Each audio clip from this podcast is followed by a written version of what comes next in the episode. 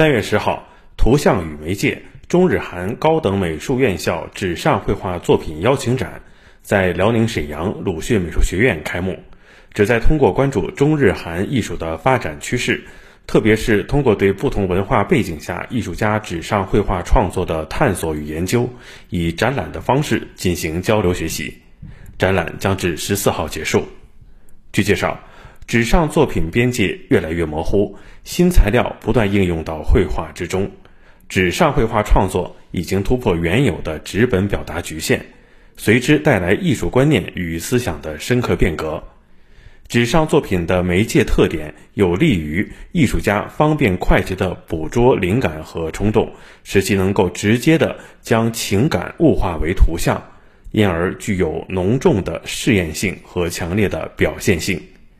主办方表示，举办国际纸上绘画作品展，既符合当代绘画艺术的教学目标，也符合水彩画系当前的发展需求，同时推动绘画专业的跨国交流推广，加强彼此的人文交流与文明互鉴。鲁迅美术学院副院长李书春在高等学校中呢，水彩画经常作为基础的教学中的一个重要媒介。呃，媒介并不是最重要的，最重要的是我们通过这样的一种媒介，去深挖中国精神，去通过这样的一个媒介去展现我们这样时代的一个风貌，通过这样的一个媒介呢，建立学术之间的